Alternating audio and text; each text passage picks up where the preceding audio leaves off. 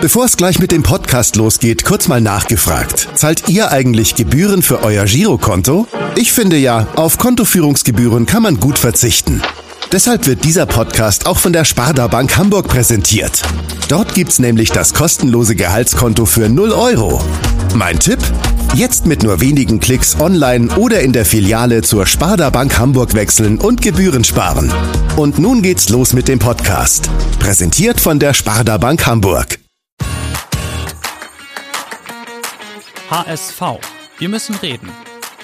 Der Abendblatt-Podcast rund um den Hamburger Sportverein.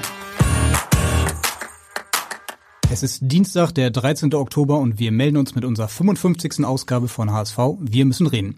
Wir, das sind ich, Henrik Jakobs und mein Kollege Kai Schiller. Moin Kai. Moin. Heute sitzen wir wieder bei uns im Abendblatt Podcast Studio am großen Burstzar und bei uns sitzt ein Gast, der in dieser Woche passender kaum sein könnte. Und wer das ist, verraten uns mal wieder die HSV-Fans. Er hat damals für den HSV gespielt. St. Pauli gespielt, Nationalspieler. Seine Karriere hat er früh beendet. Ich meine aus gesundheitlichen Gründen. Danach ist er Trainer von der dritten geworden. Jetzt mittlerweile Co-Trainer von der zweiten. Ja, ich kann mich noch daran erinnern, wie sie in der Sportschau regelrecht darauf gewartet haben, endlich sagen zu dürfen, Rahn schießt, Tor, Tor und dann war es dann soweit. Riesigen linken Fuß hat er gehabt und er hat er wohl auch immer noch. Er war ein guter Fußballer, aber sein Bruder war technisch Welten besser. Ja, ist ein sehr dufter Typ, hat Ahnung vom Fußball und soll auf jeden Fall so weitermachen. Nur der HSV. Jetzt hat er seine Trainerlizenz gemacht. Für mich ist das ein guter, da gibt es nichts um menschliche auch. Das passt hier beim HSV. Ja, das passt vor allen Dingen heute für uns, weil äh, heute Abend ist Länderspiel und wir begrüßen den ehemaligen Nationalspieler, den ehemaligen Fürther, fünf Tage vor dem HSV-Spiel gegen Fürth und den ehemaligen HSV-Linksverteidiger Christian Rahn. Hallo und herzlich willkommen. Ja, moin und danke für die Einladung. Ja, wir haben einiges gerade über dich gehört, zum Beispiel, dass äh, dein Bruder Welten besser sein soll als du. Darüber reden wir vielleicht nachher nochmal ein bisschen. Ähm, du bist äh, früher St. Paulianer gewesen, du bist HSVer, bis 2015 wieder zurückgekommen, glaube ich. Und jetzt habt ihr nächste Woche ist das Derby der U21 und dann nochmal, ich glaube zehn Tage später oder so, dass das in Anführungsstrichen das große Derby. Bist schon so ein bisschen in Derby-Fieber?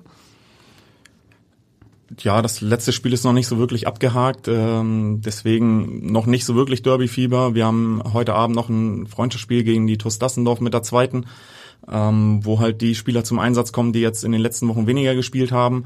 Und so die richtige Vorbereitung auf das Pauli-Spiel beginnt dann äh, nach dem freien Donnerstag am Freitag wo wir mit zwei Einheiten nochmal starten und äh, ja, dann geballte Power auf äh, die Pauli Amateure.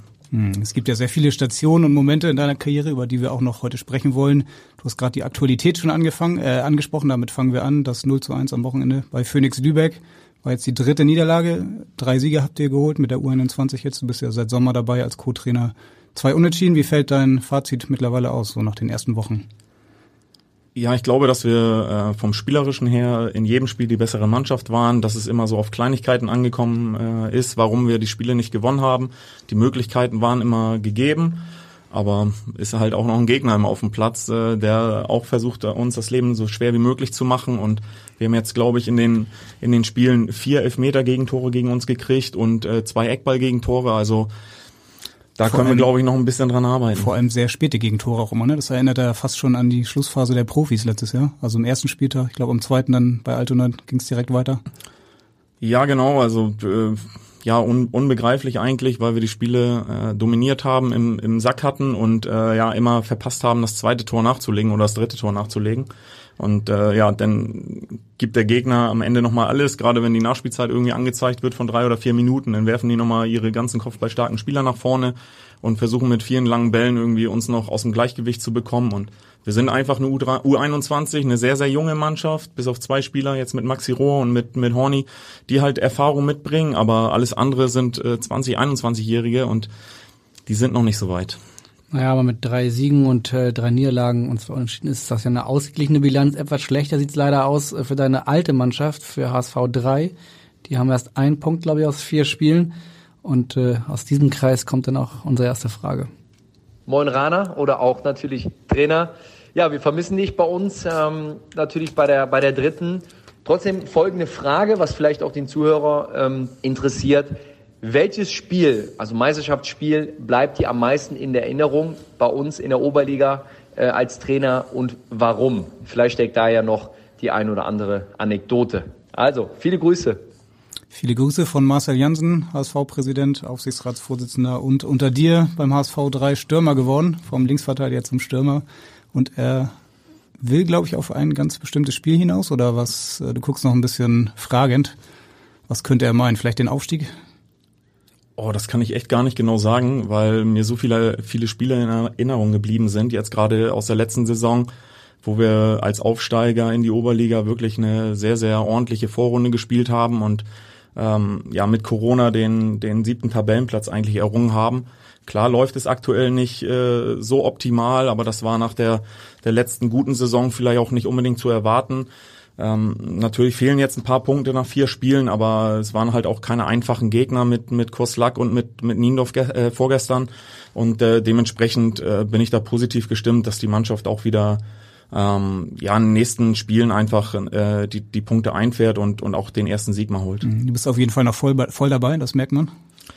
Ja, ich habe äh, auch das Spiel gegen Niendorf äh, gesehen am Sonntag. Ähm, du bist Niendorf auch, oder? Ja, also gebürtig, Altona, ja, aber mittlerweile in Niendorf äh, ansässig. Ja, erste halbe Stunde bis zum bis zum 0 zu 1 wirklich ein sehr, sehr ordentliches Spiel gemacht. Genau das, was was Rabe und ich äh, eigentlich immer von den Jungs fordern, von hinten Fußball spielen und und äh, über die Außen äh, dann gefährlich vors Tor kommen. So, da hat das letzte Quäntchen gefehlt, der letzte Pass gefehlt, um vielleicht selber einzeln in Führung zu gehen.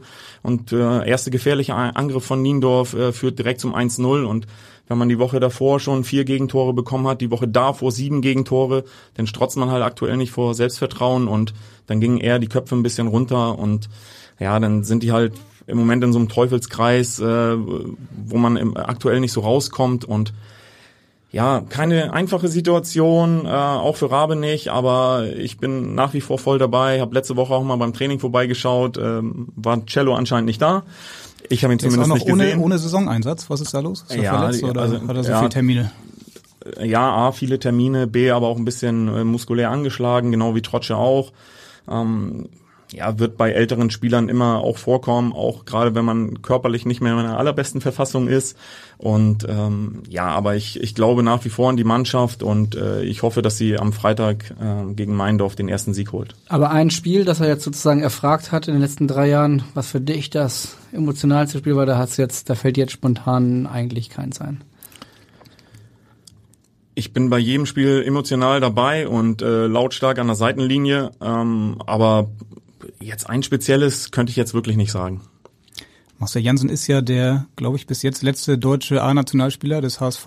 Du warst auch mal Nationalspieler, ihr wart beide Linksverteidiger, habt auch mal in eurer Karriere ein, zwei Mal gegeneinander gespielt. Ich glaube, Köln gegen Gladbach damals, mit einem Erfolg für dich. Äh, ja, was würdest du sagen, wer hatte denn den besseren linken Fuß von euch? Boah, das ist echt total schwer zu sagen. Ich glaube, weil wir von vom Spielertyp auch ein bisschen unterschiedlich irgendwie waren. Ähm, ja, glaube, ja, beide linker Verteidiger, beide auch irgendwie offensiv ausgerichtet. Ähm, ich glaube, dass er eine größere äh, Karriere hingelegt hat als ich, lag einfach daran, dass er besser verteidigen konnte. Du hättest einfach antworten können, den besseren linken Fuß hast aber du.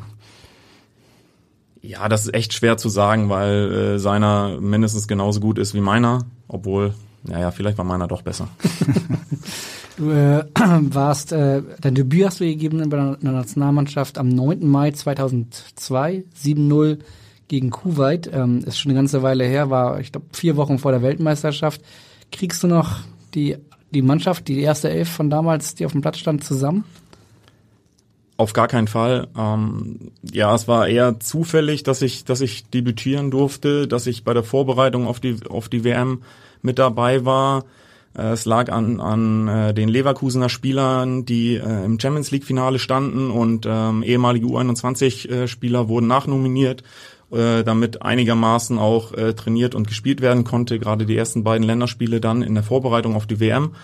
Äh, ich gehörte dazu und ähm, ja, ich kann mich noch äh, heute dran erinnern, wie, wie Rudi Völler mir äh, morgens beim beim äh, Warmmachen, also so dieses kleine Warm-up vor, vor dem Spiel abends, äh, ja gesagt hat, dass ich von Beginn an spielen werde. Ich konnte es äh, natürlich im ersten Moment überhaupt nicht glauben, aber habe mich natürlich tierisch gefreut und äh, ja, war das ganze äh, den, den ganzen Nachmittag äh, extrem aufgeregt. Du warst ja damals bei St. Pauli noch. Wie kam denn die Einladung? Kam die auch von Rudi Völler direkt persönlich per Anruf?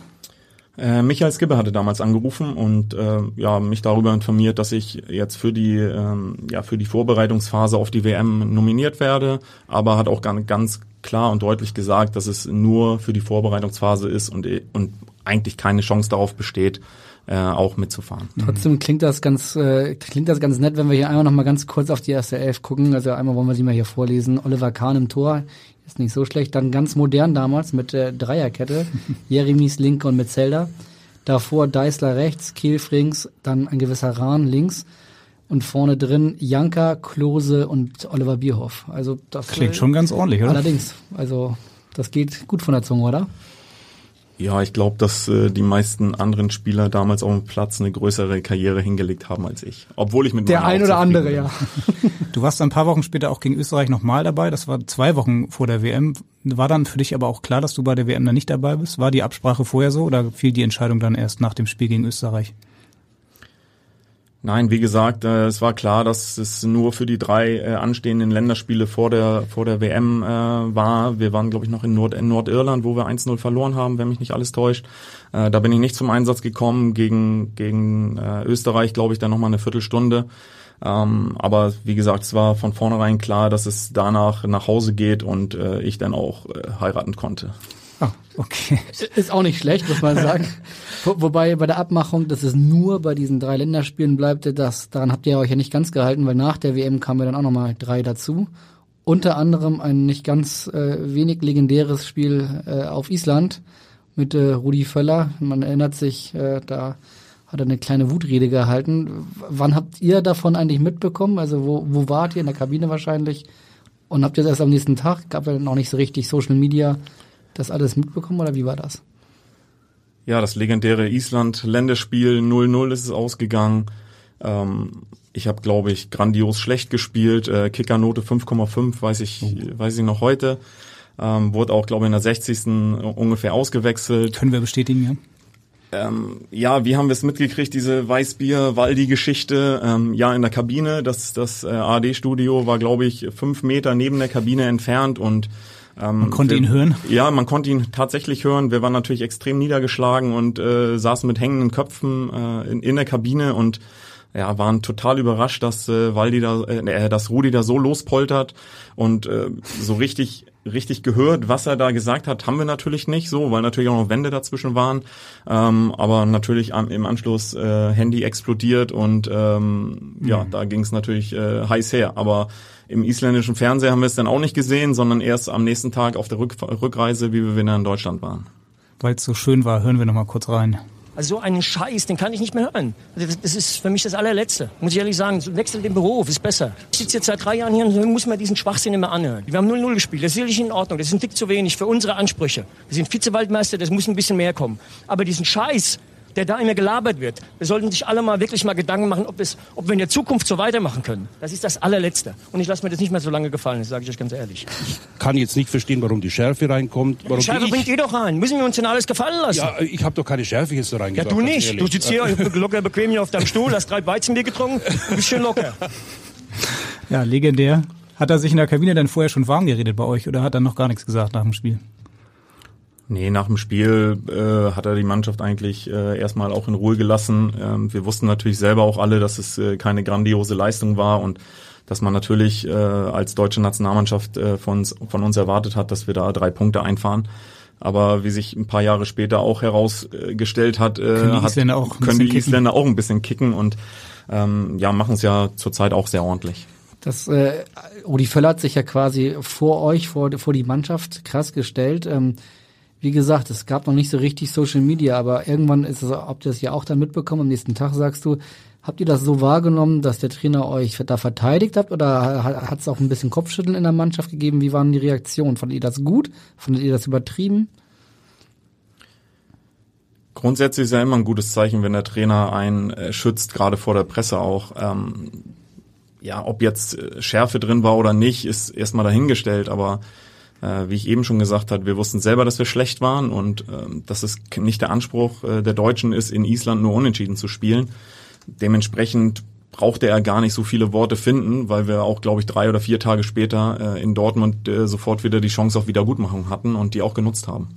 Wieder mit dir in der Startelf, trotz Kickernote 5,5? Nee, leider nicht. Und äh, ich durfte mich nicht mal warm machen. Ach so, dafür warst du aber im, im Rückspiel gegen Island dann dabei und äh, ja, ja genau. Also 90 so, Minuten. Ja, also äh, mein Highlight-Länderspiel, weil es auch auch äh, hier in Hamburg stattgefunden hat und Stimmt, äh, war ja. schon war schon äh, ja Gänsehaut pur im, im Mhm. eigenen Wohnzimmer äh, damals als HSV-Spieler ähm, aufzulaufen, die Nationalhymne mit allen Hamburgern gemeinsam zu singen und äh, dann auch noch 19 Minuten auf dem Platz zu stehen äh, mit einer halben Torvorlage und einem 3-0-Sieg. Hm. Hattest du damals den Traum, dass es dann mit der EM klappen könnte? Es wäre so das erste große Turnier für dich gewesen?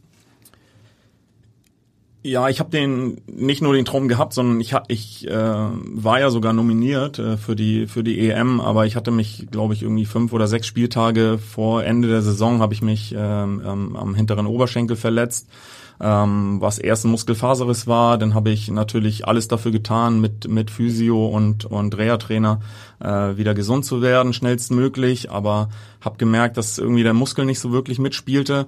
Bin äh, trotzdem nach nach Rücksprache mit mit Rudi und auch Michael Skibbe trotzdem zum zum Treffpunkt der Nationalmannschaft gefahren.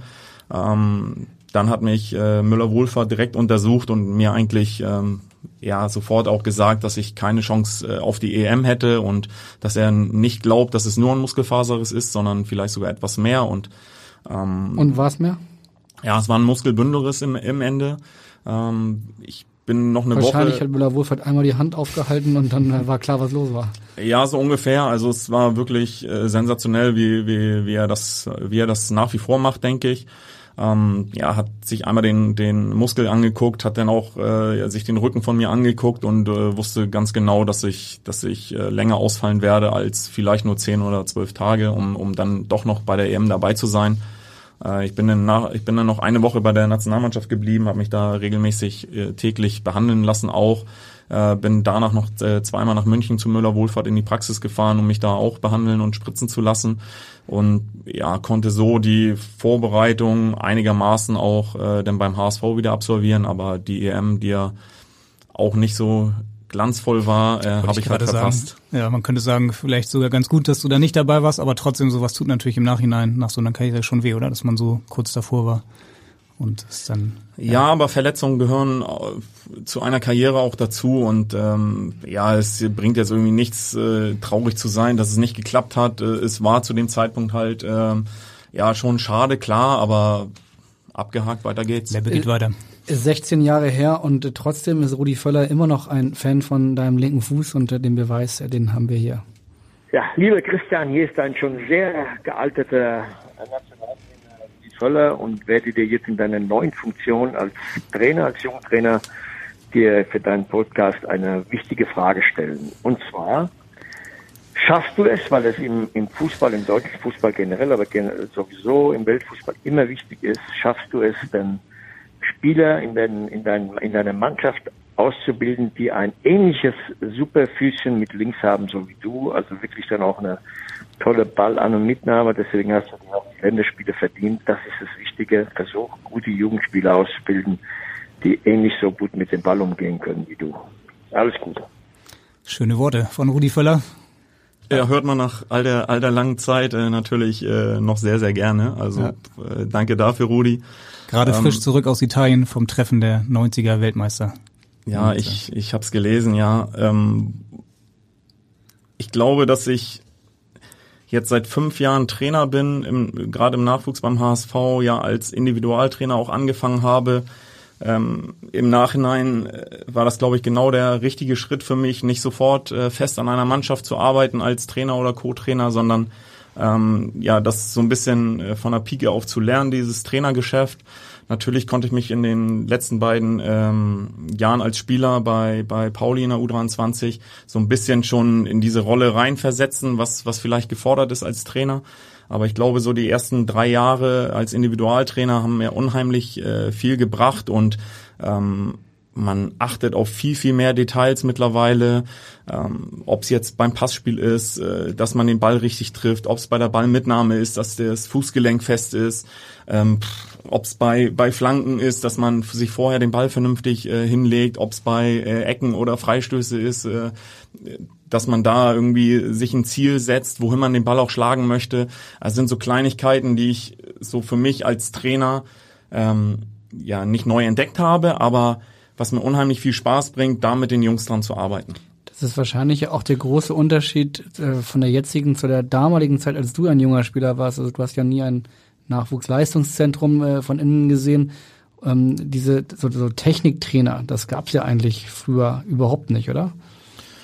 Ja gut, Nachwuchsleistungszentren gab es ja zu meiner Zeit auch noch gar nicht. Ähm, dementsprechend habe ich mir natürlich alles irgendwie selber beigebracht. Ähm, ja, die Schule ein bisschen vernachlässigt, um regelmäßig auf dem Bolzplatz zu stehen, regelmäßig auch andere Sportarten auszuführen. Ich habe in meiner Schulzeit habe ich Volleyball, Basketball, Badminton gespielt. Das hat mir glaube ich auch gut getan. So, das sehe ich halt bei vielen jungen Spielern mittlerweile gar nicht, die jetzt nur sich nur auf Fußball fokussieren, was ja grundsätzlich auch okay ist, aber dass die Schule nicht irgendwie auch andere Sportarten anbietet, das finde ich geht irgendwie nicht, so, weil mir das unheimlich viel damals gebracht hat und äh, ja.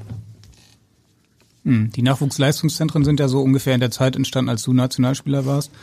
Jetzt gibt's ja auch immer wieder Kritik, dass die Ausbildung zu gleichgeschaltet ist, dass es zu sehr um Taktik geht, um Dreierketten, um Verschieben und dieses Künstlerische so ein bisschen ähm, abgeht. Hast du, hat sich das oder verändert sich das jetzt gerade wieder? Was ist so dein Eindruck aus den Na Nachwuchsleistungszentren? Ja, wir beim HSV sind ja einer der wenigen Vereine, die auch zu dem Mannschaftstraining auch tatsächlich noch Individual- oder Techniktraining anbieten. Und ähm, da achten wir natürlich schon auf gerade auf die Basics, gerade im unteren Bereich, ob es jetzt äh, U12 bis U15 ist. Da geht es natürlich erstmal darum, irgendwie, ja, wie benutze ich beide Füße, wie nehme ich mit beiden Füßen den Ball an und mit, äh, ob es die Außenseite ist, ob es die Innenseite ist. Natürlich ist Dribbling auch ein ganz großes Thema, weil mittlerweile will jeder irgendwie nur Tiki-Taka, aber keiner geht mehr ins offensive Eins gegen Eins und versucht mal einen einen auszuspielen, um dann vielleicht selber irgendwie torgefährlich zu werden. Da achten wir natürlich schon drauf. Wir machen viel Positionstraining, dass sich, dass, dass sich die Spieler natürlich in ihrer Position auch wohlfühlen, auch ohne Gegenspieler wohlfühlen, weil nur so können sie es halt auch dann Richtung, Richtung Wochenende, wenn halt Gegner dazukommen, dann halt auch einsetzen, ihre Waffen. Du standst ja gestern am Montag auch bei der U19 als Individualtrainer auf dem Platz. Neben deiner Aufgabe als Co-Trainer bei der U21 machst du noch ein bisschen U19 und U17 Individualtrainer. Ähm, kannst du so ein Beispiel geben von den Jungs, die man jetzt kennt bei den Profis? Zum Beispiel Joscha Wagnermann. Hast du mal mit dem individuell an seinen Stärken und Schwächen, also eher an den Schwächen, äh, gearbeitet? Nee, es kommt gar nicht immer darauf an, an den Schwächen zu arbeiten, sondern äh, vielleicht auch so eine Waffe, die die Jungs irgendwie haben, noch besser zu machen. Und ähm, wir haben ganz viele Spieler, die, die ähm, ja irgendwie einen super rechten Fuß haben, so die super Standards schlagen können, aber in den Trainingseinheiten wird halt sehr wenig Zeit für Standardsituationen verwendet. Und das können wir natürlich gut im Individualtraining abdecken. Joscha Wagnumann, ja klar habe ich mit Joscha auch trainiert. Joscha war aber auch auf der Kooperationsschule am Heidberg, so dass wir zwei Einheiten vormittags mit ihm trainieren konnten. Dann konnten wir noch zwei Einheiten vor dem Mannschaftstraining äh, abends machen. Und also er hat acht, acht Trainingseinheiten in der Woche gehabt. Ne, vier abends im Mannschaftstraining, zwei individuell und zwei äh, morgens im Schultraining. Und Genauso, genauso wie Jonas David, genauso wie äh, Fita Ab, genauso wie Aaron Opoku. Ich könnte noch fünf oder sechs andere Spieler aufzählen, die diesen Weg übers Schultraining und Individualtraining jetzt zur ersten Mannschaft geschafft haben oder jetzt irgendwo anders spielen. Und aus deiner Erfahrung, die Jungs, die sind wahrscheinlich schon willig und lernwillig und, und wollen und machen und tun. Es wäre schön, wenn das so wäre, ja. Manchmal muss man sie auch zu ihrem Glück zwingen, aber das okay. ist, glaube ich, auch ganz normal. Ich äh, na, die, die meisten stehen irgendwie morgens um halb sieben auf, gehen dann irgendwie zur Schule, werden dann irgendwie von der Schule abgeholt, äh, kommen dann irgendwie ein bisschen gestresst äh, auch, auch am Campus jetzt an, kriegen dann noch irgendwie ein Mittagessen, dann sollen sie raus zum Individualtraining, dann eine halbe Stunde später das Mannschaftstraining, dann äh, um 20 Uhr fährt der Fahrdienst wieder Richtung, Richtung nach Hause. Also was haben die denn für ein Leben? Also mhm. ist ja schon irgendwie krass. So, und das gerade in so jungen Jahren. Und dann kommst du und sagst, sie sollen noch Badminton, Basketball und Volleyball spielen. Ja, mein, mein Schulalltag damals war ja bis 10 nach 1. So mittlerweile äh, durch, durch die Ganztagsschulen ist es irgendwie bis 16, teilweise 17 Uhr, wo die Jungs halt in der Schule sitzen. So, ja. ne? Aber trotzdem äh, haben die ja auch einen normalen Sportunterricht in der Schule und da würde ich mir einfach wünschen, dass da mehr andere Sportarten angeboten werden. Jetzt ist ja Horst Rubesch bei euch mit dabei, der ist ja eigentlich alte Schule, hat jetzt aber so beim DFB auch ja alles miterlebt, alle Nachwuchsmannschaften, die Ausbildung ähm, ja mitgeprägt. Was bringt er jetzt bei euch so mit rein? Ähm, welche dieser Facetten, was würdest du sagen? Ja, großer Name, gerade hier in Hamburg. Ähm, ich war total gespannt, wie, wie so die ersten Wochen und Monate mit ihm aussehen werden. Ähm, ich hatte zwei sehr, sehr gute Gespräche mit ihm, wo er, wo er sich schon auch äh, über mich auch informiert hatte und genau wusste auch, was meine, meine Aufgaben sind, sowohl als Individualtrainer als auch äh, als Trainer der dritten Mannschaft. Fand ich schon erstmal beeindruckend auf den ersten Blick. Ähm, und ja, also total positiv gestimmter äh, äh, Typ, ähm, mit dem man, glaube ich, auch Pferde stehlen kann. Ähm, er, ist, er ist extrem fordernd, ähm, hat sehr, sehr viele Ideen. Ähm, manchmal darf man gar nicht zu häufig an seinem Büro vorbeigehen, weil man da eigentlich immer wieder reingeholt wird, weil er nochmal wieder irgendwas sagen will. Und ähm, ja, nein, aber es ist, ist einfach cool, so eine Institution jetzt äh, beim HSV im Nachwuchs zu haben die Spieler wissen nicht, wer er ist, aber die Spieler wissen auch nicht, wer ich bin oder wer ich war. Und bei ihm ist es noch viel, viel länger her. Und äh, dementsprechend ähm, ist er, glaube ich, extrem wichtig für uns als, als äh, Trainerteam, egal jetzt in welcher Altersstufe. Er ist sehr fordernd und ich hoffe mir auf noch mehr, noch mehr Input. Aber die Jungs, äh, denn die, die fragen dann nicht mal nach, so, äh, was, du warst mal Nationalspieler und mit wem hast du da gespielt oder irgendwie sowas. Das wird mich dann noch schon interessieren als Spieler. Ja, ich glaube, in der U19 sind gerade Jahrgänge 2001 und 2002. Also ähm, da war ich schon irgendwie drei Jahre Profi und habe mein erstes Länderspiel 2002 gemacht. Da waren die teilweise noch gar nicht auf der Welt. Wie sollen die denn wissen, wer ich bin? Natürlich. Äh, Wikipedia ist das Zauberwort. Wiki, Wikipedia ist das Zauberwort. Ja, äh, ist auch auch jedes Jahr irgendwie äh, aufs Neue ähm, cool zu, zu hören, wenn, wenn ich denn bei den neuen Spielern in den einzelnen Jahrgängen irgendwie vorgestellt werde, dass denn äh, natürlich einige jetzt über die Jahre wissen, äh, wer ich bin und was ich alles auch geleistet habe. Aber trotzdem sagen dann die Jungs, ey, du weißt nicht, wer Herr Rahn ist so und äh, ja, musst du mal im Internet und so und äh, dann Super kommen die drei, genau, dann kommen die drei Tage später und meinen, hey, Herr Rahn, Sie haben ja mal in der Nationalmannschaft gespielt. Ja, habe ich so, aber ich habe mir nie drauf was, nie was drauf eingebildet und äh, ich bin trotzdem zufrieden mit meiner Karriere und ich bin ja auch jetzt zufrieden mit dem, wie es jetzt gerade gerade läuft. Und als du mit Joscha Wagnermann individuell trainiert hast, wusste er, dass du auch mal Nationalspieler warst, so wie er jetzt in der U21? Ja, am Anfang bestimmt auch noch nicht, aber äh, hast du ihm dann denke, gesagt? Ja, Nein, ich bin nicht derjenige, der zu einem hinläuft und sagt, ich war Nationalspieler oder ich war der und der. Das äh, müssen die Jungs schon über andere Kanäle erfahren. Stichwort äh, Josh Wagnermann, äh, der ist ja leider am Sonnabend äh, in Fürth nicht dabei, weil er, äh, vermutlich nicht dabei, weil er noch seinen Bänderriss auskuriert. Wir haben dich natürlich auch in erster Linie eingeladen, also wir haben dich sowieso sehr gerne eingeladen, aber der Zeitpunkt passt natürlich perfekt, um auch ein bisschen über Fürth zu sprechen. Du warst drei Jahre in Fürth. Weißt du noch, wer dich äh, geholt hat? Ja, tatsächlich äh, Präsident Helmut Hack, mit dem ich mich am zweiten Weihnachtsfeiertag im Hotel in Würzburg getroffen habe. Wir haben das erste Mal Heiligabend, glaube ich, morgens um 10.30 Uhr telefoniert. Und ähm, Trainer war damals Benno Müllmann. Ist denn dem gar nicht zeitig, muss man sagen. Also äh, Heiligabend telefoniert, zweiter Weihnachtstag Vertrag gemacht.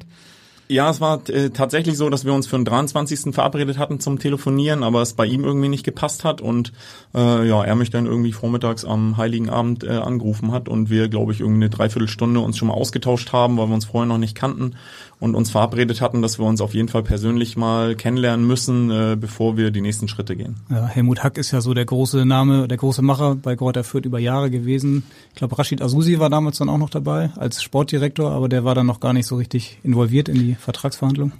Das hat alles der Präsident selber gemacht. Rashid Azusi haben wir jetzt aber ähm, gerade schon angesprochen. Ähm, der erinnert sich auf jeden Fall noch sehr gerne an dich und ähm, ist jetzt auch heute wieder dabei. Ich glaube, ihr wart bei St. Pauli auch mal zusammen, ne? Er als Sportchef, du dann als Nachwuchstrainer. Nee, Nachwuchstrainer war ich ja gar nicht bei St. Pauli. Er hat mich aber davon überzeugt, vielleicht noch die letzten beiden äh, Jahre aktiv äh, bei der zweiten äh, zu unterstützen. Äh, Thomas Meckle war damals Trainer und ähm, ja, Rashid und ich hatten auch zu vierter Zeiten ein äh, wirklich gutes Verhältnis, äh, konnten offen und, und ehrlich über, über alles auch sprechen und hatten ja auch eine erfolgreiche Zeit in Fürth und ähm, dementsprechend, ja, bin ich gut mit ihm ausgekommen. Und genau wie Rudi Völler hat auch Rashid Asusi gute Erinnerungen an deinen linken Fuß. Hey Rana, hier ist Rashid Azusi, Sportchef Spielverein Gräuter Fürth. Wir haben uns ja schon mal gekreuzt 2008, ähm, als ich junger Sportdirektor wurde und du unser Spieler. Ähm, ich hoffe, es geht dir gut und deiner Familie. Und ähm, den Hörern würde ich ähm, ja gerne mal äh, erzählen, äh, was, was du für einen überragenden linken Fuß hattest ähm, in meiner Karriere bisher als Spieler und auch als äh, Sportchef, Sportdirektor. Ähm, warst du der Spieler mit den präzisesten, gut getimtesten Flanken überhaupt. Ähm, und vielleicht kannst du den Hörern ja mal ähm, erzählen, woher das rührt. Würde mich auch interessieren. Wir könnten einen kompletten Podcast über deinen linken Fuß machen. Ne? Also auf jeden Fall scheint der Eindruck hinterlassen zu haben. Ja, äh, wie viele begnadete Linksfüßer gab es denn in den letzten Jahren in Deutschland? Also auch mit dem deutschen Pass, es waren ja nicht so viele. Also äh, ja, Wobei, also wenn woher, woher ja. rührt, weiß ich gar nicht. Ähm, Kein linkes Geheimnis. kein linkes Geheimnis. Mein Bruder war auch Linksfuß oder ist Linksfuß. Ähm, ja, also an, anscheinend hat, hat äh, haben unsere Eltern äh, ja Wert drauf gelegt, dass wir viel mit dem linken Fuß machen. Linkshänder sind wir auch noch beide. Dein linker Fuß war auf jeden Fall auch äh, sehr erfolgreich in deinem ersten Spiel für Fürth. Erinnerst du dich daran noch? Ansonsten wirst du von einem ehemaligen Mitspieler erinnert. Ich hey, Rana, mein Lieber. Ich bin Sammy Alagui, dein Ex-Fürther Torjäger. Hoffe, so hast du mich in Erinnerung. Ähm, und zwar erinnere ich mich äh, an dein erstes Spiel. Du erinnerst dich bestimmt nur an die drei Vorlagen, die du gegeben hast, nehme ich an. Aber ähm, wir hatten zwei davon erstens verwertet und wie hoch haben wir damals, ich gebe dir noch einen Tipp, Ingolstadt aus dem Stadion geschossen. Ähm, ich denke, da hast du dich gut eingefügt. Äh, natürlich haben wir es hier auch vorne leicht gemacht. Aber beantworte mir mal bitte die zwei Fragen. Liebe Grüße. Liebe Grüße von Sammy Alagui. Ich glaube, die erste Frage ist relativ einfach zu beantworten. Wer hat die Vorlagen reingemacht?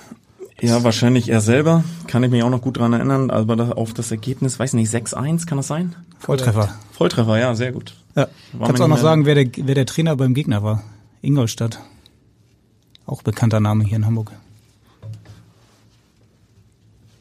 Also in Fürth war Trainer Benno Müllmann und in Ingolstadt war Trainer Thorsten Fink. Ah, okay. Ja, hätte ich jetzt nicht mehr gewusst. Kräuter Fürth spielt ja jetzt schon seit vielen, vielen Jahren eine sehr gute Rolle in der zweiten Liga, waren zwischendurch mal in der Bundesliga, schaffen es auch eigentlich immer nicht so richtig unten reinzurutschen. Was würdest du sagen? Was, was äh, machen die so gut über die vielen Jahre?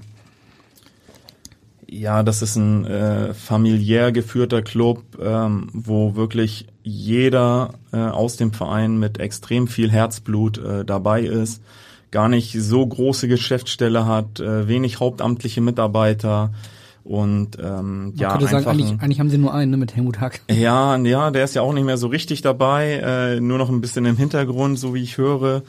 Aber ähm, ja, extrem nette Mitarbeiter und und wirklich mit allen irgendwie per Du, auch zu meiner Zeit schon gewesen und ähm, fiebern alle extrem mit und ja, wir hatten damals ja auch eine gute Mannschaft, eine erfolgreiche Zeit. Äh, Ich war ja auch dabei, wie wir aufgestiegen sind, auch wenn ich relativ wenig in dem Jahr gespielt habe. Gute Mitspieler damals, ne? Ilicevic, Nikolai Müller, Ja, Gerald genau. Asamoah. War Ja, ja, genau. Ähm, ja, es äh, ja, kann man gar nicht beschreiben. Das ist wirklich so ein familiärer, ländlicher Club irgendwie im Schatten vom, vom äh, FC Nürnberg. Aber die über Jahre jetzt wirklich sehr, sehr gute Arbeit leisten und äh, der Aufstieg damals war absolut verdient und ähm, ja, dass man sich dann nicht dauerhaft in der ersten Liga halten kann und wird, war auch irgendwie klar abzusehen. Aber man hat es jetzt über die Jahre geschafft, ein etablierter Zweitligist zu sein und vielleicht gibt's ja nochmal wieder die Spitze nach oben. Kurz äh, bevor du zurück zum HSV gekommen bist, äh, 2014 gab es ja die Relegation äh, Fürth gegen den HSV. Wie hast du das verfolgt? Du warst ja noch nicht wieder beim HSV. Hast du trotzdem wahrscheinlich den HSV die Daumen gedrückt als Hamburger oder warst du dann noch so ein bisschen unentschieden? Boah, kann ich gar nicht so genau sagen. Ähm, ich habe natürlich die beiden Spiele auch verfolgt, äh, wo es ja keinen Sieger gab in den beiden Spielen, aber der HSV am Ende doch gejubelt hat. Ähm, aber wie gesagt, ein paar Jahre später hat's äh, ja in meinem jetzigen Club auch äh, auch getroffen und äh, mussten leider in die zweite Liga absteigen. Ähm, es war, glaube ich, mal längst überfällig. Kräuter Fürth versteht sich ja ganz klar als Ausbildungsverein, eigentlich immer schon. Sie wissen ja auch, ähm, dass das so ist. Glaubst du, dass so, dass so beim HSV auch möglich wäre, dass man sich so definiert, auch als Ausbildungsclub, weil man auch schon weiß, man kann jetzt die besten Spieler dann langfristig nicht halten und ähm, ja, geht dann auch entsprechend um? Ja, ist immer so einfach äh, von Ausbildungsverein zu sprechen, wenn irgendwie in den letzten drei Jahren irgendwie zwei Spieler zur ersten Mannschaft gestoßen sind. Äh, ich glaube, dass es jetzt in den letzten drei Jahren beim HSV äh, deutlich mehr Spieler waren und wir uns vielleicht auch als Ausbildungsverein sehen könnten. Natürlich hat der HSV andere Ambitionen als Kräuter Fürth, aber trotzdem heißt es ja nicht, dass, dass man Spielern aus dem eigenen Nachwuchs auch die Chance geben sollte. Und ich glaube, dass wir in den letzten drei Jahren auch ordentliche Leistungen oder gute Leistungen auch im Nachwuchs gebracht haben und dass natürlich dann auch immer ein bisschen Glück dabei ist, dann muss, muss, der, muss der Spieler gerade gewollt werden, weil vielleicht ein, ein anderer gestandener Spieler gerade verletzt ist, dann muss der Trainer äh, Bock auf dich haben, dann musst du mal die Chance bekommen, damit zu trainieren, sind ja so viele Faktoren, äh, ja, wo man dann sagen muss, ja, du kannst den Schritt gehen, aber du musst halt die Chance bekommen. Ein ehemaliger Mitspieler von dir, dem, äh, dem, der hätte, würde gerne noch viel, viel mehr von dieser Nachwuchsförderung Förderung äh, haben beim HSV und äh, den hören wir jetzt. Hallo, hier Erik Meier. Ich habe gerade vernommen, dass Christian Rahn bei euch in die Sendung ist. Mein Weggefährte in Hamburg, Anfang der 2000er. Ja, als Jugendtrainer beim HSV habe ich eigentlich nur eine Frage an ihn. Können wir demnächst mal wieder einen Jungen aus Hamburg und die erste Elf sehen. Vielleicht können wir man seine eigene Jugend mal die Chance geben. Schöne und liebe Grüße aus den Niederlanden. Auch an Christian von Erik Meyer. Seine eigene Jugend. ja, läuft ja eigentlich ganz gut im Moment, ne? Mit Stefan Rose ist ein Eigengewächs dabei, mit äh, Joscha Wagnumann, Jonas David ist äh, eng dran. Also, ja, ja, Kann so sprich, weitergehen, oder? Du sprichst die richtigen Leute an. Ne? Ich äh, glaube auch jetzt so ein äh, jo äh, Jonah Fabisch oder ein Brian Hein, die jetzt äh, auch schon längere Zeit bei den Profis mittrainieren, äh, sind, denke ich, auch auf einem guten Weg. Wir haben bei der U21 auch noch interessante Jungs, die den Weg über, über das Nachwuchsleistungszentrum gegangen sind. Und ähm, klar ist durch Corona, durch die Bedingungen, durch die Testung ein bisschen schwieriger geworden, dass die, dass die Jungs dann auch, auch oben mal mittrainieren dürfen. Aber die müssen einfach weiter Gas geben und äh, ich glaube, dass jetzt die letzten Jahre gezeigt äh, wurde, dass, dass der HSV schon auch junge Spieler äh, einsetzt. Ähm, und ich finde es auch gar nicht schlimm, wenn vielleicht ein junger Spieler den Weg äh, nicht über unsere Profis schafft, sondern vielleicht irgendwo anders Zweitliga-Profi oder Erstliga-Profi wird.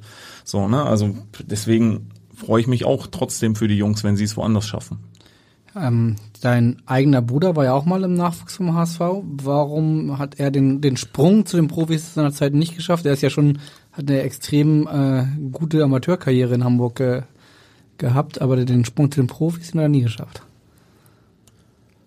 Ja, das wäre eine Frage für ihn selber, denke ich. Ähm, vielleicht war ich ein bisschen beharrlicher und ein bisschen fokussierter auf, der, auf, äh, auf das Thema Profi werden. Äh, vielleicht hat er sich äh, ja vielleicht ein bisschen darauf ausgeruht, dass ich es geschafft habe, dass er es auch auf jeden Fall schaffen wird.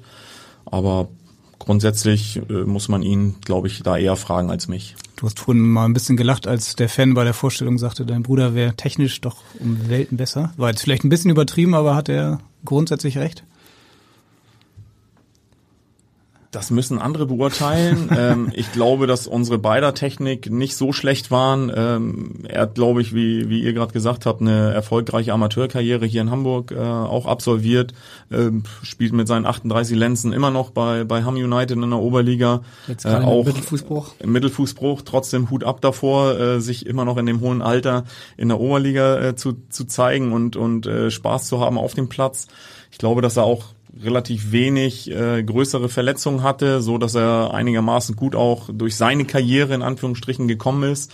Und ähm, ja, war, also, ich, ich bin gespannt, ob er bis 40 durchhält. Ja, war der Torschütze, meine ich, des letzten Pokalsieges eines Hamburger Clubs gegen im DFB-Pokal, ne, gegen einen höherklassigen Club damals mit Vicky gegen Oberhausen. Ja, einen Freistoß hat er reingemacht, ja. Ja, mit seinem linken Fuß, wie du auch. Selbstverständlich, ja.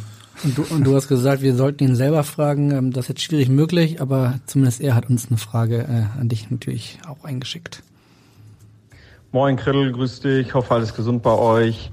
Ähm, ich wollte von dir wissen, wie siehst du den Sprung zwischen der Oberliga und der Regionalliga? Ist das ein großer Unterschied? Und ähm, kann man das als Sprungbrett für einigen Jungen sozusagen halt nutzen, die denn das nicht schaffen, in der Regionalliga bei HSV 3 zu spielen? Zum Zweiten, wen siehst du aktuell beim HSV als Nachwuchstalent? Liebe Grüße, dein Bruder Stefan Rahn. Ah, das waren jetzt gleich zwei Fragen. Die zweite nach dem Talent, da hast du ja schon ein paar Namen genannt. Ich wollte erstmal fragen, Krittel, ist das, das habe ich jetzt noch nie gehört. Ja, ist irgendwann damals von meinem Vater mal entstanden ähm, und ja, Spitzname bis heute von familiärer Seite. Ähm, zur zweiten Frage, ich glaube, es wäre jetzt unfair, irgendwelche Namen jetzt aus U19, U21 zu nennen, ähm, denen ich den Sprung irgendwie zutraue. Ähm, die, die das, die jetzt schon oben dabei sind, ja klar, die kennt man irgendwie auch schon. Ähm, grundsätzlich äh, haben wir viele talentierte Spieler bei uns, aber was ich vorhin schon gesagt habe, ähm, es kommt auch immer auf ein bisschen Glück drauf an. Ähm, zur ersten Frage von ihm, ja, Oberliga, Regionalliga. Ich glaube, gerade für Spieler, die aus der U19 Bundesliga ähm, den Schritt in den Herrenbereich äh, gehen müssen, auch altersbedingt, wäre es gut, wenn sie vielleicht in der Oberliga ein oder zwei Jahre erstmal äh, ankommen, äh, viele Spiele dort machen, sich an den Herrenfußball auch gewöhnen, bevor sie vielleicht den nächsten Schritt in die Regionalliga gehen. Das geht mir bei dem einen oder anderen immer mal ein bisschen zu schnell. Ähm, ich habe natürlich auch U19-Spieler aus dem letzten Jahr auch mal angesprochen, ob die sich das vorstellen könnten. Aber ich glaube, dass da nicht nur die Spieler, sondern auch Berater oder vielleicht sogar Eltern auch immer auch ein Wörtchen mitreden wollen, mitverdienen wollen, ähm, so dass die ja die Spieler gar nicht erkennen, dass es vielleicht doch besser wäre, erstmal in einer Liga tiefer zu starten. Ist denn das Niveau dann so, doch so anders zwischen Oberliga und Regionalliga? Ja, das ist schon anders und Regionalliga ist natürlich schon schon höher, aber ich glaube, für junge Spieler geht es erstmal darum, äh, Spielpraxis zu sammeln, regelmäßig auf dem, auf dem Platz zu stehen, 90 Minuten in den Knochen zu haben und das geht mir so bei vielen jungen Spielern ab, dass sie zu schnell zu hoch spielen wollen. Weil das ja auch die Idee ist des HSV, oder? Jetzt mit der Regionalliga, mit der U21 dann gerade den A-Jugendspielern auch schnell viel Spielpraxis zu geben auf dem Niveau. Ja, auf jeden Fall. Und deswegen verstehe ich auch äh, einige Vereine nicht, dass sie die zweite Mannschaft abgeschafft haben, ähm, weil sie so nehmen sie ihre jungen Spieler die Chance, halt irgendwann mal in der Bundesliga zu spielen. Und ähm, glaube jetzt so wie wie für Jonah Fabisch, für Brian Hein, äh, Jonas David, äh, Amechi, ähm, Aaron Opoke, die haben jetzt alle in der dieser Saison schon bei der U21 halt auch ausgeholfen und dort mitgespielt. Aber was gibt es Besseres als Wettkampfpraxis und nicht nur trainieren zu müssen? Dein Bruder hat eben die Fragen gestellt. Der war ja der erste in eurer Familie, der dann den, der von St. Pauli zum HSV gewechselt ist. Du bist dann ein paar Jahre später gefolgt. Da warst du aber schon Nationalspieler. Ähm, war das nie ein Thema bei euch in der Familie, diese, diese Rivalität? Was, dein Vater ist der HSV oder St. Pauli-Fan oder beides oder? Nee, weiß ich gar nicht. Also ich glaube, dass, dass äh, die ganze Familie irgendwie Fußballfan ist und ähm, wenn man irgendwie in Altona aufwächst, irgendwie äh, 20 Minuten zum St. Pauli-Stadion hat und 20 Minuten zum HSV-Stadion, dann ist die Frage irgendwie auch schwierig zu beantworten. Und ähm, damals durch zweite Liga, erste Liga, Pauli und HSV, war es halt irgendwie nie eine Frage, zu welchem Verein man tendiert, weil man konnte an dem einen Wochenende konnte man ein Zweitliga-Heimspiel sehen von St. Pauli und das Wochenende drauf konnte man ein Erstliga-Heimspiel vom HSV sehen. Also dementsprechend war das für mich irgendwie nie ein Thema. Bin ich jetzt HSV, bin ich jetzt St. Paulianer? Bei mir war es damals so, dass ich äh, ja im Nachwuchs von Altona groß geworden bin und halt die die ja, in dem Jahr, wo ich dann zu Pauli gewechselt bin, der HSV kein Interesse an mir hatte. Deswegen bin ich zu Pauli gewechselt, um da den nächsten Schritt für mich zu gehen. Und dass ich da natürlich äh, Profi werde, U21-Nationalspieler, in dem Jahr, wo ich wechsle, sogar Nationalspieler, äh, besser ging, glaube ich, nicht. War denn bei euch früh zu erkennen in der Familie, dass ihr beide so einen starken linken Fuß habt? Hat dein Vater da früh ähm, ja, euch gecoacht im Garten oder in der Wohnung? Ich glaube, braucht er gar nicht, weil, wie gesagt, wie glaube ich, jeder, jeder Jugendliche waren wir halt auch im Kindergarten, äh, haben da äh, irgendwie äh, alles äh, kurz und klein äh, geschossen und getreten, was, was da rumlief. Ähm, haben natürlich nach der Schulzeit äh, oder nach der Schule ähm, ja so den Gummiplatz auf dem Othmarscher Kirchenweg irgendwie genutzt, um, um da auch irgendwie mit, mit äh, Freunden und, und ähm, ja, Klassenkameraden zu spielen. Dann gab's halt äh, zweimal oder dreimal die Woche dann das, das Training auch noch und ja, ich, ich habe halt immer ein Jahrgang höher gespielt. Das hat mir vielleicht auch ganz gut getan, dass ich immer mich auch gegen Ältere schon durchsetzen musste und ähm, dann halt zu, zu St. Pauli in die U17 dann gewechselt bin und das erste Mal halt mit Gleichaltrigen gespielt habe. Du hast eben gesagt, dass von euren Jungs jetzt äh, beim HSV U19, U21 oft auch dann äh, Eltern, Berater ähm, ein, ein Wörtchen mitreden wollen, wenn es um die Zukunft äh, der Jungs geht. Wie war das bei dir? Ähm, Gab es damals schon Berater? Hat dein Vater, war dem wichtig, wo du hingehst, hat der sich, ist er zu St. Pauli mitgekommen zu den Verhandlungen oder hast du das alles alleine gemacht? Was sollte man da verhandeln? Geld verdient hat man damals noch nicht. Dementsprechend war das relativ einfach so. Ich äh, habe einfach gemerkt, dass die Zeit bei Altona irgendwie äh, ja bald enden wird, weil die Mannschaft irgendwie ein bisschen auseinandergefallen ist, dass wir nicht mehr ganz so erfolgreich waren und ich habe halt natürlich zusammen mit meinen Eltern äh, irgendwann die Entscheidung treffen müssen, okay, wie ist der nächste Schritt für mich und ähm, St. Pauli hatte angefragt und dann war für mich klar, ich gehe da erstmal hin. Und ähm, ja, Berater kam dann irgendwie, glaube ich, zweite A-Jugendjahr irgendwie dazu. Ähm, was denke ich auch dann irgendwann völlig normal ist, äh, was glaube ich auch gut ist. Ähm, wichtig ist, dass man als Spieler die letzte Entscheidung trifft und das nicht den äh, Beratern oder auch den Eltern überlässt. Du bist dann ja als Nationalspieler von St. Pauli zum HSV gewechselt. War das in der Familie dann Thema? Gab es da irgendwo Ärger mit deinem Bruder oder mit irgendjemandem? Nö. du bist ja auch nicht der Einzige in der Zeit gewesen. Es gibt noch einen, der genau den gleichen Wechsel gemacht hat. Weißt du, wen wir meinen? Carsten Wehmann. Und den nehmen wir jetzt. Hallo Rana, mein Kollege. Ähm, ich hoffe, es geht dir gut. Ähm, ja, wir haben ja selber zusammen bei beiden Vereinen in Hamburg zusammengespielt. Ich glaube, eine Geschichte, was ich ist uns allen noch in Erinnerung geblieben. Dann gab es mal einen Trainer bei unserem alten Club, der dich so gerne hatte, dass ich tatsächlich zweimal an die Mannschaftsaufstellung an die Tafel geschrieben hatte. Also von daher wirst du dich wahrscheinlich daran erinnern können, wer das gewesen ist. Wenn nicht, werden dir die Kollegen wahrscheinlich bald auf dem Weg helfen. Also, alles Gute aus Darmstadt. Beste Grüße, Carsten Wedelmann. Ciao, ciao. Und so wie du, wie du mit dem Kopf schüttelst, weißt du genau, welche nee, Geschichte nein, er meint? Nein, ich weiß es, ich weiß es tatsächlich nicht. Äh, ich kann mich wirklich nicht daran erinnern. Er hat es mir auch irgendwann mal erzählt, aber ich, ich weiß, weiß wirklich nicht, welcher Trainer das Also wir waren natürlich nicht dabei, aber er hat uns erzählt, dass es Eckhard Krautzen gewesen sein soll, der dich nicht nur so gerne mochte, dass er dich zweimal auf die Anzeigen, äh, auf die, auf die, auf die Taktiktafel geschrieben hat, sondern der auch immer sehr gerne äh, Helmut Rahn gesagt hat. Ja, das ist tatsächlich so, ähm, dass er, dass er Helmut Rahn gesagt hat und und äh, mein Spitzname Rana kam dann tatsächlich von Wele, der irgendwie auch mit Helmut Rana damals auch irgendwie ein Spieler auch irgendwie mal Kontakt hatte und ähm, ja, Wele ist derjenige, der so meinen Spitznamen Rana erfunden hat. Ähm, ja, Eckart Krautzun war natürlich irgendwie ein, äh, ja, Ja, es war, war damals irgendwie eine wilde Zeit so. Äh, als, Was war denn? Eine Krauzum war das dann A-Jugend oder? Nee, das war äh, tatsächlich denn äh, in dem ersten Jahr, wo ich regelmäßig bei den Profis auch mittrainiert habe. Es war äh, ähm, 97 hat Pauli ja noch in der ersten Liga gespielt. Da habe ich unter äh, Uli Maslow und äh, KP Nemeth habe ich einmal die Woche mittrainieren äh, dürfen. War dann das erste Mal im Kader beim beim äh, Derby 2-2 im Volksparkstadion. Bin dann die letzten beiden Saisonspiele in Bochum und gegen Duisburg auch als 17-Jähriger zu meinen ersten beiden Bundesliga-Einsätzen gekommen. Und dann ist Eckart Krautzuhn im Sommer Trainer geworden. So und, äh, und dann begann eine wilde Zeit.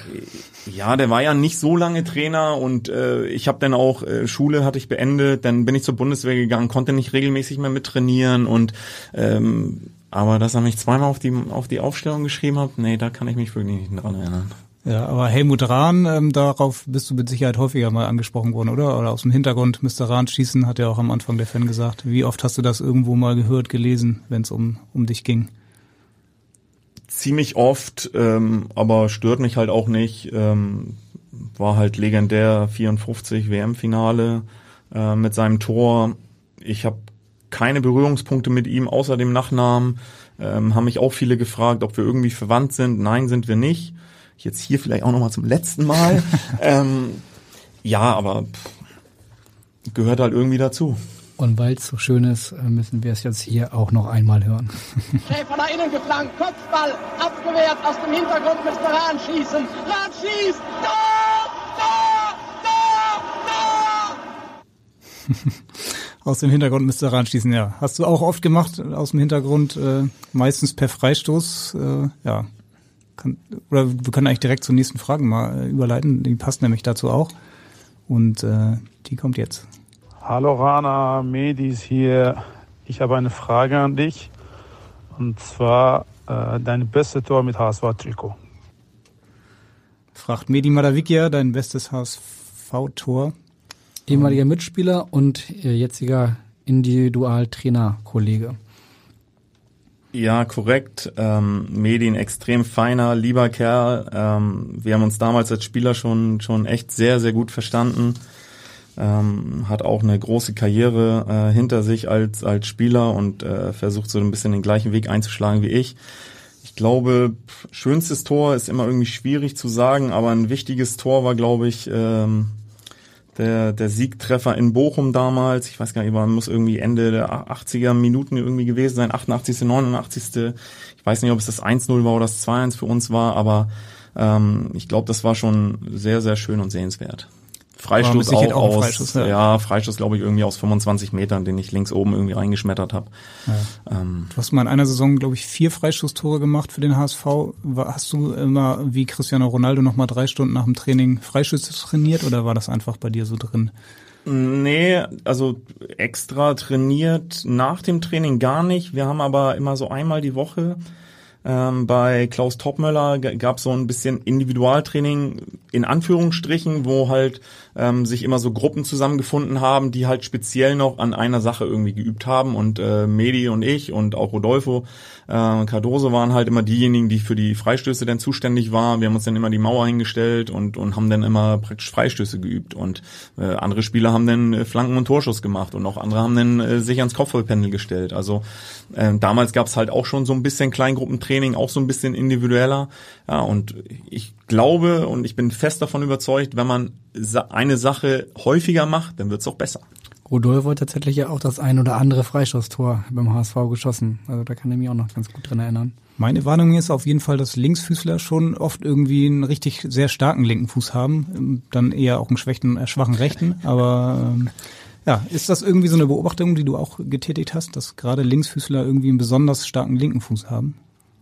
Ja, das ist tatsächlich so und ähm, ja, ich kenne das ja aus der eigenen Erfahrung und und habe den Rechten eigentlich auch immer nur zum Stehen benutzt und äh, habe so ja mit 28 oder 29 habe ich habe ich echt damit angefangen noch auch den rechten Fuß extrem zu zu trainieren und ähm, war zum zum Ende der Karriere auch so weit, dass ich auch ohne Probleme auch Flugbälle mit dem rechten Fuß über über 30 40 Meter schlagen konnte ähm, aber das ist tatsächlich so ein, so ein Problem, was, was äh, allen Linksfüßern irgendwie ein bisschen abgeht. Aber dadurch, dass es nicht so viele Linksfüßer gibt, muss man äh, die Waffe halt besonders auch stärken. Bist du eigentlich auch Linkshänder? Ja.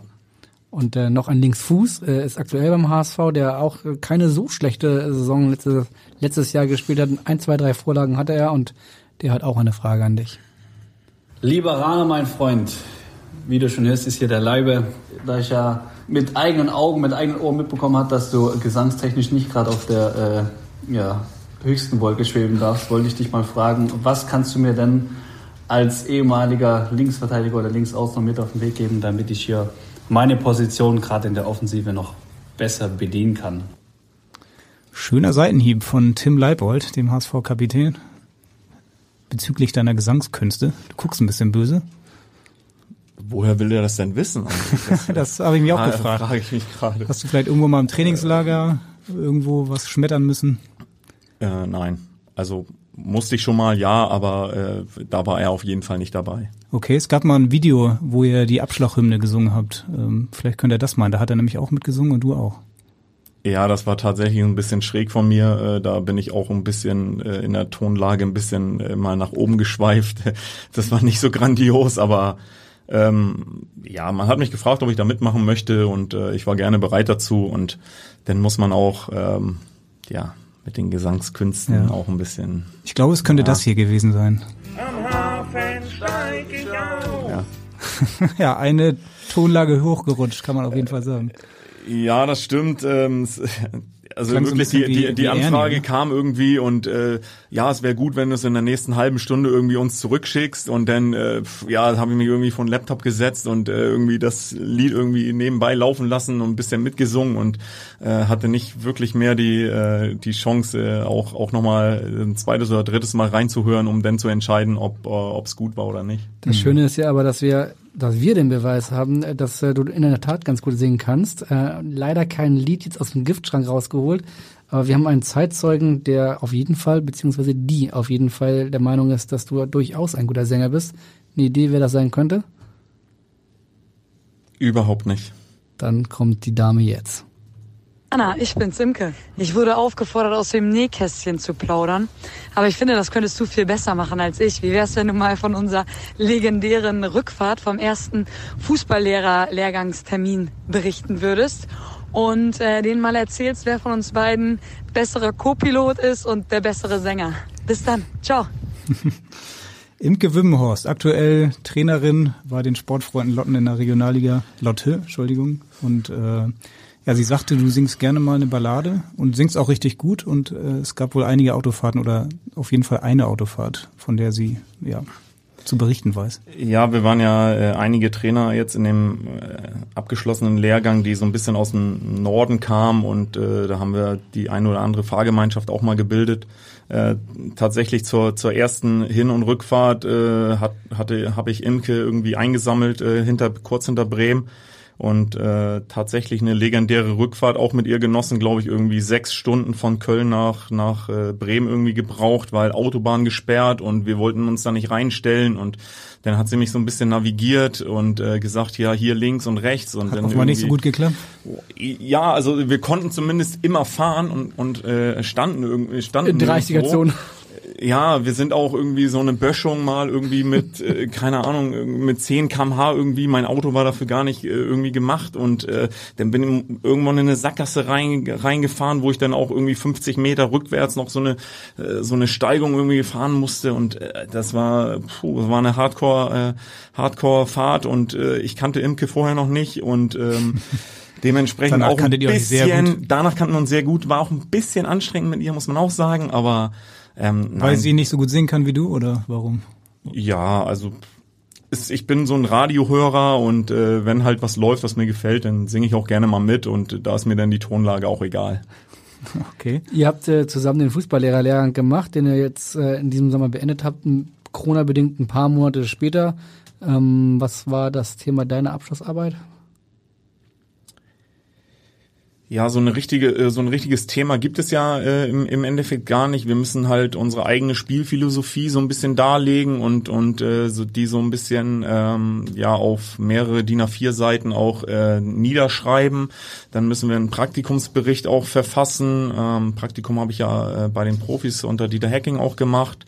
Und ähm, ja, dann gibt's natürlich zu einzelnen Themenbereichen halt äh, eine schriftliche Prüfung und äh, am Ende halt die, die Lehrprobe auf dem Platz und ähm, war durch Corona natürlich äh, ja extrem auseinandergezogen. Ähm, Prüfung wäre irgendwie Anfang März gewesen, die musste dann Corona-bedingt irgendwie auf Ende Mai verschoben werden. Ähm, war natürlich nicht ganz so einfach, weil man, weil wir nicht wussten, wann wir äh, für die Prüfung halt auch lernen müssen. Und ähm, ja, auch das The Thema in der Lehrprobe war ein, war ein Umschaltthema, also Umschalten in die Offensive. Ich hatte nur sieben Spieler zur Verfügung, ich hatte keinen Gegner, weil wir keinen Körperkontakt haben durften.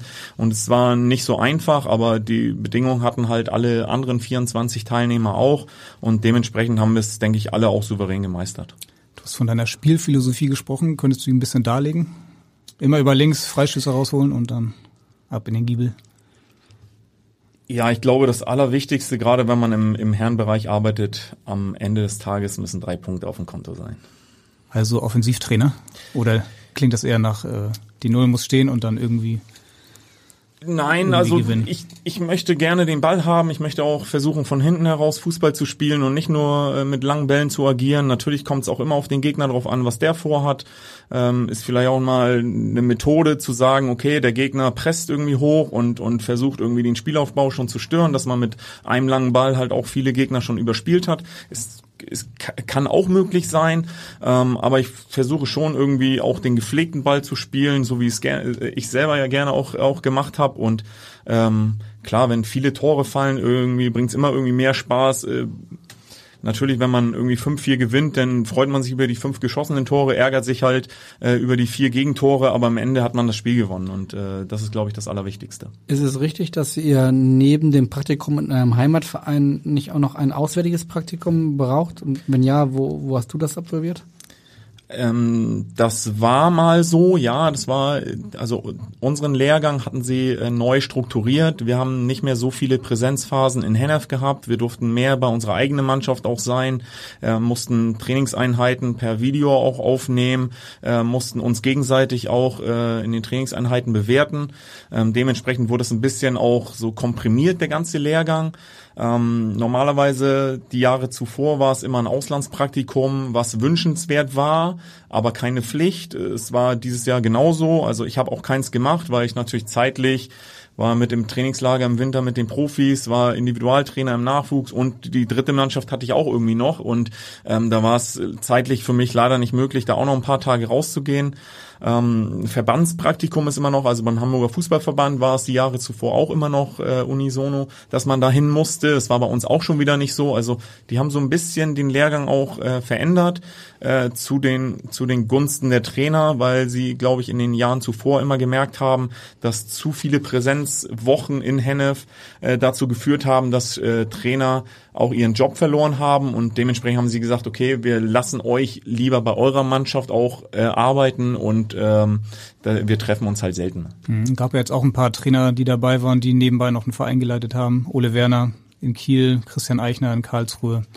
Genau, die beiden haben als, als Cheftrainer auch jetzt in der, in der zweiten Liga gearbeitet. Äh, wir hatten natürlich mit äh, Tim Borowski, äh, Werder Bremen Co-Trainer, ähm, dann hatten wir mit Heiko Butcher, Co-Trainer Bochum, äh, auch auch Trainer, die halt auch in dem Profibereich gearbeitet haben und äh, für die war es halt noch mal ein Tick schwerer, weil sie die, die Prüfung erst ablegen konnten, nachdem halt die Saison vorbei war. Dementsprechend hat es auch mit meiner äh, Urkundenübergabe und mit dem bestandenen Fußballlehrer irgendwie bis Ende Juli ge gedauert, ähm, weil halt die zu dem Zeitpunkt erst ihre Prüfung ablegen durften. Ich glaube, es wurde auch gar nicht mitgeteilt diesmal, wer der Jahrgangsbeste ist, oder? Nee, das machen sie, glaube ich, jetzt seit drei Jahren mittlerweile nicht mehr, aber ähm, Sagt, aber du warst. Sagt das, sagt das, ja, nein, aber sagt denn die Note äh, irgendwas darüber aus, ob man ein guter oder schlechter Trainer ist? Es wird auf jeden Fall von uns gerne irgendwann dann äh, hervorgeholt, wenn der Trainer dann irgendwo anfängt und dann heißt es ja der Jahrgangsbeste damals. Ja, aber ich glaube, ähm, so viele Jahrgangsbeste Trainer aus den letzten Jahren arbeiten aktuell gar nicht mehr.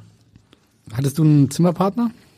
Ja, Enrico Maaßen von äh, damals Rödinghausen, jetzt Trainer von äh, Dortmund 2. Und Dino Topmüller war auch noch bei euch, ne? Genau. Der ist ja jetzt in Leipzig. Von Dino Topmüller haben wir, also als Co-Trainer von Dino Topmüller haben wir keine Sprachnachricht. Trotzdem haben wir eine Sprachnachricht aus Leipzig mit Hamburger und noch anderem Bezug. Die kommt jetzt. Moin Rana, hier ist Till, der ehemalige HSV-Pressesprecher. Bei dir könnte man ja auch Servus Rana sagen, nachdem du doch sehr lange in Bayern unterwegs warst. Natürlich vor allem bei Kräuter Fürth, aber 2012 auch nochmal für eine Saison in der zweiten Bundesliga bei Jan Regensburg wo wir beide uns kennengelernt haben. Leider konntest auch du verletzungsbedingt nicht verhindern, dass wir in der Saison am Ende abgestiegen sind. Und meine Fragen an dich sind erstens, hättest du nach diesem schwierigen Jahr Jan Regensburg die Entwicklung zugetraut, dass sie jetzt ein stabiler Zweitligist sind? Und die zweite Frage, hast du aus solchen schwierigen Phasen auch was für deine Zukunft und deine Laufbahn, die du jetzt eingeschlagen hast, als Trainer mitnehmen können. Fangen wir mal mit Frage 1 von Till Müller, hier mittlerweile Pressesprecher bei RB Leipzig an. Und damals Pressesprecher bei Jan Regensburg, als du ja am Ende deiner Karriere nochmal ein Jahr in, in Bayern warst. Ja, genau. Also mein Vertrag bei Kräuter Fürth äh, war ausgelaufen. Ich äh, habe mir trotzdem noch irgendwie die zweite Liga zugetraut. Äh, Jan Regensburg ist äh, überraschenderweise äh, aufgestiegen. Ähm, trotz Trainer Neuling irgendwie Oscar Corrucciano und und äh, Franz Gerber als Manager, der ja, also die mich beide irgendwie haben wollten, aber auch irgendwie nicht. Ich habe dann zwei zwei Tage vor dem ersten Saisonspiel bei 60 München habe ich dann meinen Vertrag irgendwie unterschrieben, habe dann äh, am Spieltag vor 40.000 im, im äh, in der Allianz Arena irgendwie mein Debüt für Jan Regensburg gefeiert ähm, leider 1-0 verloren, haben dann, glaube ich, anderthalb Wochen später DFB-Pokal erste Runde gegen Bayern äh, gespielt. Äh, ich glaube, es gab irgendwie einen schlechteren Einstand für mich, auch wenn es äh, äh, von den Ergebnissen her nicht so positiv war.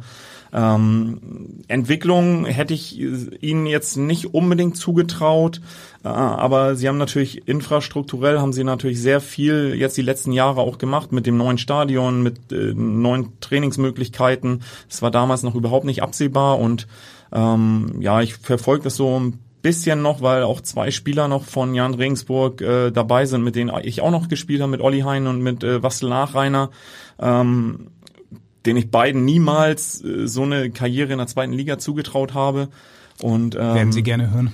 Werden Sie gerne, ja, aber ich, da, da bin ich halt offen und ehrlich und äh, das äh, war tatsächlich so.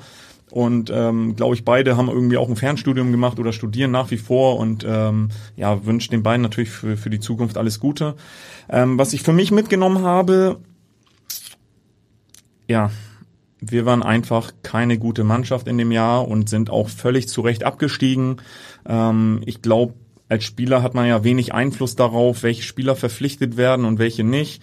Ähm, ich hätte mir einfach ein bisschen mehr Qualität auch gewünscht. Äh, waren die finanziellen Möglichkeiten, waren aber auch nicht so gegeben und ähm, dementsprechend äh, ja war das äh, Gastspiel von mir nach einem Jahr auch beendet. Hm, die Frage war ja auch, was du als Trainer daraus aus diesem Jahr mitnehmen könntest. Vielleicht ja auch so diese Idee, dass man sich als Trainer dann vielleicht doch auch stärker noch auf den Transfermarkt mit einbringen muss, um dann auch klar zu erkennen, das reicht vielleicht nicht in der Qualität. Ja, ich glaube so, die, die meisten Fehler, die gemacht werden, wenn es gerade nicht so läuft, dass man irgendwie versucht, irgendwas äh, radikal zu verändern. So, und dass man irgendwie nicht bei sich selbst und bei den Basics irgendwie bleibt. Und ich glaube, dass es da ganz wichtig ist, weil auch wenn man mehrere Spiele vielleicht am Stück verliert, wird nicht alles schlecht gewesen sein. Und äh, man muss sich so an den guten Dingen irgendwie auch, auch ähm, äh, festhangeln. So natürlich auch äh, das besprechen oder das auch trainieren, was vielleicht nicht so gut war. Ähm, aber ich ja, mir geht das halt dann teilweise zu schnell, dass das halt ja drei Spiele verloren und Trainer wird sofort in Frage gestellt. Ja, ich, ja, kann schon mal sein, aber ähm, ist nicht immer nur der Trainer schuld. Wir haben jetzt viel auch über äh, deinen Werdegang als Trainer gesprochen, über den Nachwuchs. Ähm, wie sieht das perspektivisch aus? Du hast jetzt deinen Fußballlehrer gemacht. Äh, ist es äh, langfristig für dich ein Ziel, im Profibereich Cheftrainer zu sein? Schließt du das sogar aus? Hast du ganz andere Ideen? Kann ich gar nicht so sagen. So, ich äh, habe mir irgendwann als Ziel gesetzt, okay, wenn ich die Möglichkeit bekomme, die höchste Trainerlizenz in, in Deutschland äh, zu, zu erlangen, dann äh, will ich das gerne tun. Ähm, bin direkt äh, bei der ersten Eignungsprüfung äh, habe ich auch äh, ja das direkt geschafft, in den Lehrgang zu kommen. Es waren 98 Bewerber, meine ich, und äh, 24 äh, werden halt pro Jahr irgendwie ausgebildet und äh, also einer von vieren und äh, das fand ich schon, war ich, war nach dem Eignungstest, war ich mit mir persönlich sehr zufrieden so, aber man weiß ja nie, ob man, ob es irgendwie gereicht hat und ja, ob ich irgendwann mal Bundesliga-Trainer werde, ich weiß es gar nicht so. Also aktuell sage ich, nee, ich fühle mich noch gar nicht so weit, dass ich sage, okay, ich will irgendwie Erst- oder Zweitligatrainer werden. So, ich könnte mir halt auch irgendwie äh, gut vorstellen, irgendwie erstmal als, als Co-Trainer äh, irgendwie einzusteigen, auch im, im Profibereich, um dann vielleicht irgendwann den nächsten Schritt zu machen. Aber ja, also in die Zukunft schauen können die wenigsten. Mhm. Ist ja auch immer eine, die Frage nach dem richtigen Zeitpunkt. Hannes Drees war neulich mal hier bei uns im Podcast, dein Trainerkollege jetzt bei den Profis als Co-Trainer, war auch vorher Cheftrainer. Der hat auch erzählt, dass er sich dann hier und da mal mit seiner Berateragentur ausgetauscht hat, vielleicht auch mal was abgelehnt hat, was dann gerade nicht so passte. Wie ist das bei dir? Lässt du dich da bei deiner Karriereplanung beraten? Ich glaube, du hast mal mit Bernd Hoffmann auch zusammengearbeitet. Äh, ja, habe ich. Dann ist er aber wieder HSV-Präsident geworden oder Vorstandsvorsitzender. Dann hat er seine Agentur auch so ein bisschen äh, ja, ruhen lassen, sag ich jetzt mal. Ähm, nee, aktuell nicht so. Ich habe das jetzt noch nicht so für notwendig gesehen. Ähm, fühle mich aktuell auch auch beim beim HSV wohl und ähm, werde mir natürlich auch wenn mal irgendwas kommt, äh, denn auch äh, das gerne auch anhören so, äh, weil man glaube ich auch immer immer auch interessant bleiben sollte. Ähm, aber irgendwann wird vielleicht der Schritt kommen und, und äh, wo man sagt, ja, das könnte jetzt irgendwie passen, aber das jetzt zu planen ist echt schwer. Spieler haben ja, werden ja auch sehr, sehr oft äh, dann von Beratern angesprochen und äh, wie ist das als Trainer? Also kriegst du auch irgendwie mal, mal wieder einen Anruf, hast du nicht Lust, äh, hier, wir wissen, du bist beim HSV, hast jetzt deinen Trainerschein gemacht, Brauchst du einen Berater? Kann ich dir helfen? Oder wie funktioniert das?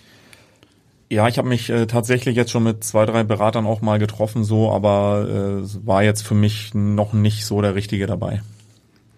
Dann können also, wir hier in diesem Podcast aufrufen. Also du bist frei und äh, wärst available.